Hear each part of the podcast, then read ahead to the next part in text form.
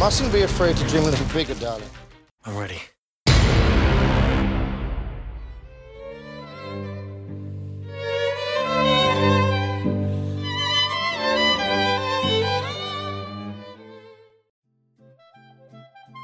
欢迎收听阅读 Tango 书笔鉴赏会，我们是林森林与 Sophia。Hello，哎，Sophia，这一集呢节目非常的特别，我们邀请到了之前上过的来宾，再分享一个更新更新的事物。嗯，我们都知道现在很多朋友呢都喜欢做投资，嗯，啊，有人是玩期货，有人玩股票，啊，也有人是投资一些外币或者是房地产。对，那有没有想过呢？用一个投资呢，就是区块链或是虚拟货币呢？嗯，好，这个我们都有想过呢。所以我们今天就是要来聊这个。没错，我们今天就跟大家分享一个很多人可能有听过，可是却相对陌生的一个投资方式。嗯、那我们今天特别请到的呢，就是之前上过我们节目呢，也是跟我们合作的是 CJ。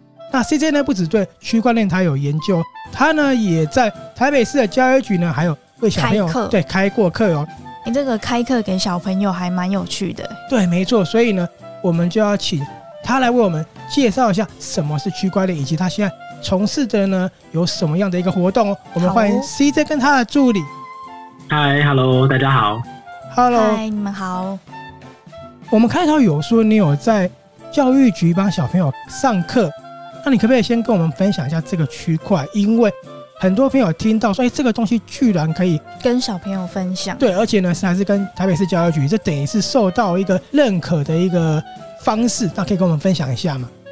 好的，其实这个缘起就是我之前有跟那个台北市教育局一个活动合作，就是去个去台北市的国小，那时候是封城以前，大家还有上学的时候，然后我去台北市的一个国小分享，如果你要用软体创业的话，未来长大如果要用软体创业，那会遇到什么样的挑战？还有软体创业家是怎么一回事？这样，那我自己是觉得台北市的这个活动非常好，因为其实讲师不只是我，还有一些什么。教你成为新娘助理，或者是呃，像什么婚婚礼助理哦，婚礼顾问之类的吗？还是婚礼顾问对，什么样子，oh. 或者是各行各业，让国小的小朋友就可以去了解各行各业。那后来那个教育局的长官就觉得，哎、欸，我分享的很有趣，所以到后来变成线上的时候，他提供给台北市哦，这次就不止国小了，国小、国中、高中都有，嗯、就是他们有一个夏令营，但是是线上夏令营，好像还要经过申请啊、审核之类的。嗯。我就说好，那我现在想要分享一个，我觉得呢蛮有挑战，因为就像主持人说的，一般来说很少人会分享给小朋友这个事情。对，但是因为我觉得呢，因为这个东西说真的，我觉得小孩子听得懂。讲一个比较可能不中听的话，其实这个东西讲给大人听，大人可能反而接受度没有小孩子那么高。对，可能大人会有一些抗拒感吧。对，对他已经习惯现在社会的秩序了嘛，他没有办法接受。新的东西，可是小朋友就在学新的东西啊。那而且呢，在区块链这个领域，其实骗子很多。像刚才主持人有提到，这个是理财嘛。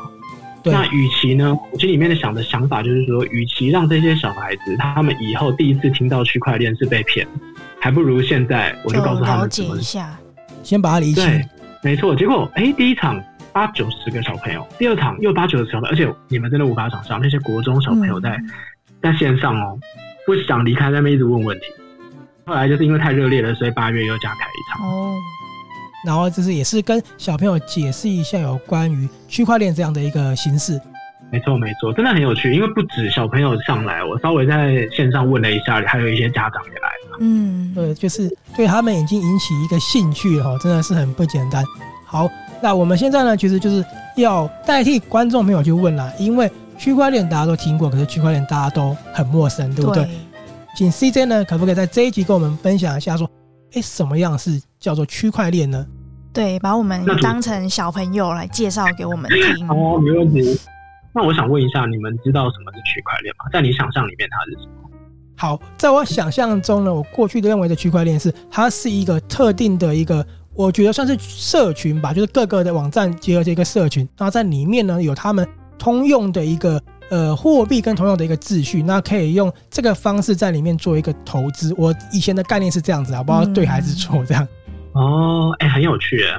其实我我这一次啊，一面在跟小朋友上课里面啊，在上课过程当中灵机一动想到了一种比喻，就是跟你讲的有点点像。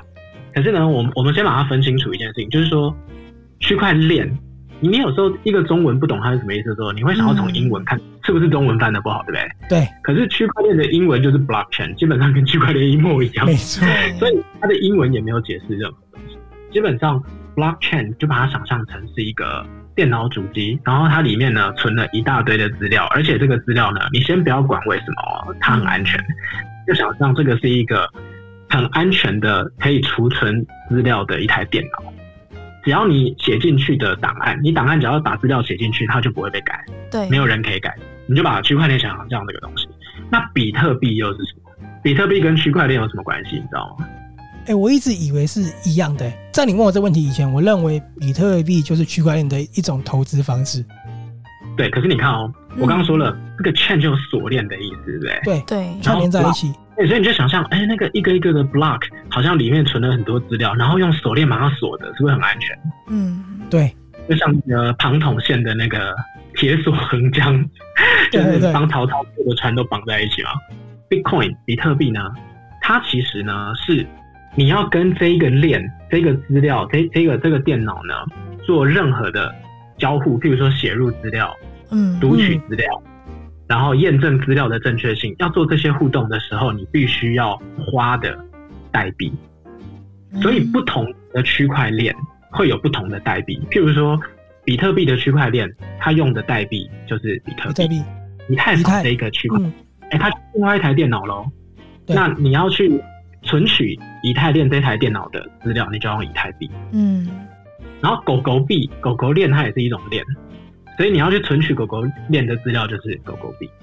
所以就是每一个有它自己运作的币别这样子。哎、欸，这样听起来很像是外币的感觉。哦，我跟你讲，你要像什么？像什么？像这就是我刚刚说，我跟小朋友上课想到的一个比喻。嗯，就是你把汤姆熊想象成一条链，一条区块链。嗯、那汤姆熊里面的代币就是汤姆熊这条区块链的代币。对，那像汤姆熊这条链，它它提供什么服务呢？玩游戏嘛，对。然后它提供你用真钱去换汤姆熊的代币以后，你可以用这个代币呢，在里面玩游戏。你有可能损失很多币，但你也有可能赢到更多币，换真实世界的纪念品，对不对？对对。那如果说大鲁格，大鲁格是不是另外一条链发行自己的代币，就是大鲁格的币？对。那大鲁格的币呢，是不是也可以跟大鲁格这个链做一些交互？可是呢，它的交互的应用更多了。它除了打电动，还可以打棒球，可以打篮球，对，可以做其他更多的服务。嗯，那这个就很像以太坊，因为以太坊呢，就是除了金融以外，它还可以做很多很多的资料的服务。嗯、然后比特币就像就像汤姆熊，嗯。可是呢，真实世界里面，你想想看哦，大鲁格币可以换汤姆熊币吗？不行啊，嗯、对。可是，在虚拟世界里面，在虚拟货币世界里面，汤姆熊币可以直接换大陆隔币，哦，还可以直接换中华航空的里程数，然后再换 Nine Point，然后再换 iCash Point，嗯，都可以是一个点，都可以是一个 DApp，一个去中心化服务。可是呢，这些点数在当中都是通的。是不是有点像是我们使用这家银行的信用卡，可是它可以跟亚洲万里通，然后甚至可以跟星空联盟，然后再回归到我们的饮食上面，可以回归到比如说 Seven Eleven 的点数这样，全部通用的一个虚拟的一个货币在上面。你可以想象说，为什么这件事情在现在这个世界做不到？为什么 Line Point 不能直接换汤姆熊代币？是因为还没有人把整个区块串联起来吗？对，因为。譬如说你，你你 Line 的点数，你所有 Line 的消费记录，是不是都只存在 Line 里面？没错，Line 的这个就叫做中心化，就是 centralized。嗯嗯，你 Seven Eleven 的消费记录也就在 Seven Eleven 里面，他们中间没有义务要互相提供给对方你的资料。对，事实是这样子，因为本来就是各自不同的一个平台，这个就叫做中心化。可是区块链去中心化的意思就是说，我根本就不需要 Seven Eleven。我什么都不需要，反正我们通通都储存在链，因为所有的资料，你的咖啡购买资料、你的学业成绩、你买贴图、看电视的资料，所有的东西通通都在链里面。嗯，所以大家在这个链里面自由的交换资料。好，非常谢谢 CJ 给我们解释一下什么样叫做区块链。这里呢，我们又有另外一个问题了哈。对于一个想要理财或者想要投资的人呢，区块链它的优势已经讲了，那它为什么风险会比其他来的少一点呢？那我们要怎么从从中呢得到一些回馈呢？嗯，其实区块链的理财的风险是超级高的，但是呢，前提就是你到底知不知道你在做什么？对，嗯，因为很多人会说，呃，他觉得虚拟货币没有价值啊，比特币没有价值啊。可是你知道全世界所有的虚拟货币，假设通通换成钱是多少钱？你知道吗？你看哦，全世界你把每一个人口袋里面的美金，然后银行里面的美金通通加起来，二十兆美。有，我打个岔，我们看到了，因为呢，跟大家解释一下，我们现在跟 CJ 还有他的助理，我们是用一个投影片、投影片的方式看到，所以我们现在有看到了一些很让人惊人的数据哦。那如果你想要了解的话，我们最后也会跟大家讲一下 CJ 他的平台跟怎么样去参与他的课程。好，那不好意思，那请 CJ 还继续讲一下，我们看到这个是很惊人的数字。对，就是全世界所有的美金加起来是二十兆美金，二十兆。嗯、然后苹果公司的市值大概是美金的一半，二点四兆美金。苹果公司的市值那么多产品哦，Tesla 市值零点六兆。嗯，当然，全世界的虚拟货币如果换成钱的话，在今年的大概四五月的时候是高过苹果的。所以如果说嗯，有人觉得说啊，比特币是泡泡啊什么的，我不知道一个市值比苹果还高的东西为什么会被人家说成是泡泡？对，因为苹果哎、欸，苹果这是应该是全世界最赚钱的公司吧之一啊。对，对而且苹果你看哦，苹果它要雇这么多人，它每年要发明这么多的新产品，要铺这么多的通路，要设计这么多的商模，还有软体硬体全部加起来。比特币这些区块链，它只是发行一些虚拟货币，一些汤姆熊的代币加一加就超过它了，所以是很惊人的一个数字。那我这里想要代替听众朋友想问一个问题哦，就是既然它的市值那么高，那你刚刚说它的风险也很高，那它最主要的高风险在哪里呢？嗯，它的风险主要来自于政府，因为区块链货币的特性是政府讨厌的。是什么样的特性是政府讨厌的呢？因为啊，刚说过了中心化嘛，其实这个世界上我来说最中心化的那个单位就是政府。政府对，他可以希望能够控管，可是区块链它没办法控管，对不对？嗯、你想看，资料都在政府的手里，我们的健康资料、我们的财产资料、嗯、我们的学历、血压，你能不能打疫苗？我打疫苗这个资料都在政府的手里。对，对。可是区块链就是要说，我不需要政府。你想想看哦，今天假设每一颗疫苗进台湾，每一个疫苗每一针上面都有一个编号，通通都存在区块链里面，不需要存在中央健保局，就放在区块链里面，智能合约，然后就把你说的第一类到第十类到第几类，你把所有的人通通都给一个编号，然后就一个对一个，一个对一个，一个对，就开始照那个顺序来打。我今天我们也不用讨论什么，我就连上区块链，我把我的序号去对一下，我就知道什么时候轮到我。可是政府就失去了控制的权利。你想想看，他在这个黑箱作业里面，他可以得到多少好处？所以政府非常讨厌区块链。我认为这个是区块链唯一的风险。既然他是政府管不定的话，那对于想要从事区块链来讲的话，心中也会相对会害怕，说：哎，政府控管不到，那这个平台会不会相对的呢？对他来讲不够安全？是不是有很多人有这样的一个门槛过不去？呃，事实上也真的会发生这种事啊，嗯、所以我们在从事这个东西的时候，会有一些方法去降低自己的风险。譬如说，你的虚拟啊，就不要存在一些比较危险的地方。我们通常会，如果有手上有比较多虚拟货币的人，就会存在一种东西叫做冷钱包。嗯，那个冷钱包呢，就很像以前的那种 USB 的那个硬碟，嗯，就存在里面。然后你把它拔起来，它就离线了，它离线就没有人可以动到你的钱。感觉也是蛮安全非常厉害。所以现在其实 CJ 要极力推广的呢，就是关于区块链跟虚拟货币这样的一个机制。虽然说刚刚 CJ 有说，很多人会觉得它是个泡泡，可是其实那是因为他们心中不够了解，对，还不够了解，而且呢，对于这样的一个东西有点疑虑。